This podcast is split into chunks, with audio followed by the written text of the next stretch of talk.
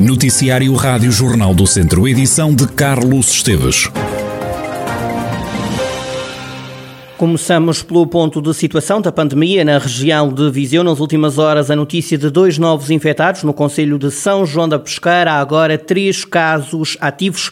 O Conselho de São João da Pesqueira foi o único nas últimas horas a reportar casos positivos da pandemia. Arranca esta quarta-feira um programa gratuito de rastreio em larga escala à Covid-19 no Conselho de Sátão. Paulo Santos, o presidente da Câmara Municipal, lembra que, apesar de atualmente só se contabilizar um infectado e de grande parte da população estar já vacinada, é preciso continuar a travar a propagação do vírus. E, embora nós tenhamos já uma porcentagem grande de pessoas vacinadas, eh, nós vamos disponibilizar eh, em todo o Conselho, através da nossa unidade móvel e de uma equipa de enfermeiros que, que contactamos e que irão estrategicamente situar-se em zonas específicas nas freguesias, informando nós através dos parques, através do Presidente de Junta, os dias e os locais onde eles se encontram, iremos disponibilizar precisamente eh, essa testagem, eh, com vista a eh, ficarmos mais à vontade, sem ser à vontade para dizermos que já, que já tudo passou, mas para despistarmos de modo a que aquela percentagem que nos possa trazer problemas quanto à infecção, portanto, de restrições no nosso Conselho, não venha a acontecer. Paulo Santos, o presidente da Câmara de Sátão. O programa de testagem à Covid-19 arranca na freguesia de São Miguel de Vila Boa e vai percorrer as diferentes localidades do Conselho ao longo de cerca de duas semanas. Amanhã iremos precisamente para a freguesia de São Miguel de Vila Boa e, e, e será nas freguesias de Travassinho, Travasso, Nabranhosa, no Ladário, em Travancela, Vila Boa, Vila Boa e Portela. Portanto, a, a, a, unidade móvel tem um, um, horário, há um horário que já está fixado, os seus presidentes já fizeram o favor de comunicar às suas, aos seus fregueses, de modo que eh, nós lá estaremos eh, a partir das 11 horas eh, no travessinho e as pessoas que entenderem que devem fazer o teste, fazem-no. Paulo Santos, o Presidente da Câmara Municipal de Sátão, que esta quarta-feira, amanhã, portanto, arranca com um programa de rastreio em larga escala à Covid-19 em todo o Conselho. Fora da iniciativa ficam as pessoas que já tenham estado infectadas ou já vacinadas e crianças até aos 10 anos. Augusto Praça é o candidato da CDU à Câmara de Moimenta da Beira. Pensar nos mais idosos e mais serviços públicos no Conselho são duas das bandeiras que a coligação vai levar como bandeira às próximas autárquicas. A minha candidatura enquadra-se nesta linha de defender os interesses da população do Conselho de Movimento da Beira. Uma dedicação exclusiva aos interesses dos mais pobres, dos mais excluídos, que é toda é as pessoas, ou a maior parte das pessoas que vivem no Conselho, e, portanto, a minha candidatura é ponta exatamente nesta linha de intervenção. Uh, depois é defender que no Conselho se deve transformar uh, os serviços públicos de apoio às populações locais. Eles não terem que se deslocar dezenas e dezenas de quilómetros para terem acesso às questões da saúde, à questão de às finanças, à questão de tratar de documentos que muitas vezes têm que se deslocar num percurso que é de 40 e poucos quilómetros, uh, terem que se praticamente uma hora e meia para, para tratar desses assuntos. O comunista defende que o Conselho tem muitas potencialidades. O Conselho tem potencialidades que devem ser aproveitadas. Eh, estamos a falar das pedreiras,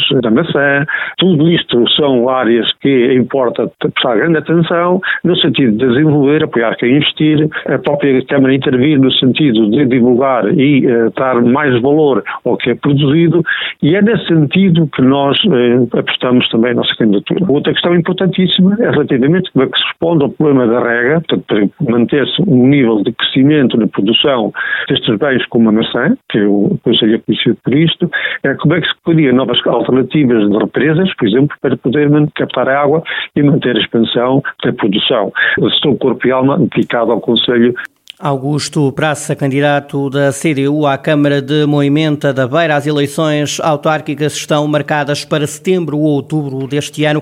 Ainda não há uma data oficial. O PAN ainda não anunciou candidatos, nem à Câmara de Viseu, nem à Assembleia Municipal de Viseu. O mesmo acontece em outras autarquias da região. A Rádio Jornal do Centro sabe que, no caso de Viseu, estão em cima da mesa os nomes de Carolina Almeida, atual porta-voz do partido em Viseu, mas também os de Beatriz Salafranca e de Diogo Chiquelho para liderar a candidatura ou a presidentes de Câmara ou para a Assembleia Municipal de Viseu. Em breve o PAN dará a conhecer os nomes que já foram aprovados em sede nacional do Partido Pessoas, Animais e Natureza. Quanto ao futuro, Carolina Almeida destaca algumas mudanças que o partido vai ter a partir de agora e que foram decididas em congresso que aconteceu no fim de semana.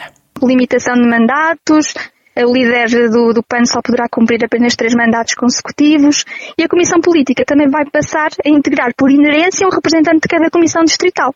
Ou seja, essa é nossa ideia no fundo vai ser agora também implementada e para além disso também vai integrar um, um elemento da, da, juventude. Portanto é assim um novo ciclo que começa. Para Viseu vai ser muito importante, não só para os jovens, eh, nós temos uma comissão política distrital muito focada na juventude e no interior vai, ser, vai começar a ser mais valorizado porque a direção passará a integrar representantes de todas as distritais, portanto Viseu vai começar a estar representado na direção, isso vai valorizar o interior, vai, vai valorizar Viseu, vai ser aqui um passo muito importante para valorizar o interior, melhorar a comunicação interna e também a democracia dentro, dentro do partido.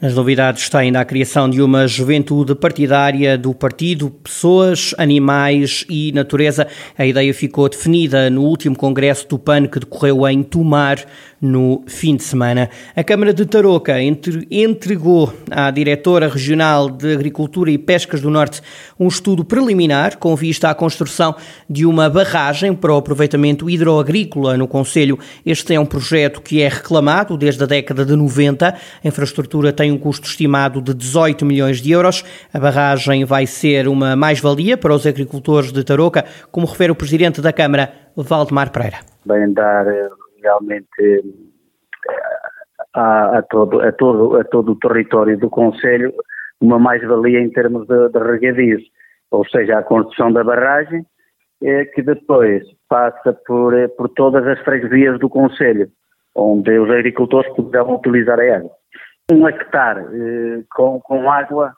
tem, tem um cultivo superior, por exemplo, é capaz de aumentar 50% a sua produtividade. Enquanto um, hectare pode, pode, por exemplo, produzir, eh, pronto, isto é um exemplo, 20 toneladas de macé, se tiver água, pode ir às 40 toneladas, ou seja, pode aumentar a sua produção 50%. Valdemar Pereira, o presidente da Câmara de Tarouca, aqui a explicar as vantagens que o Conselho vai ter se for construída, como é reclamado há vários anos, uma barragem destinada à agricultura.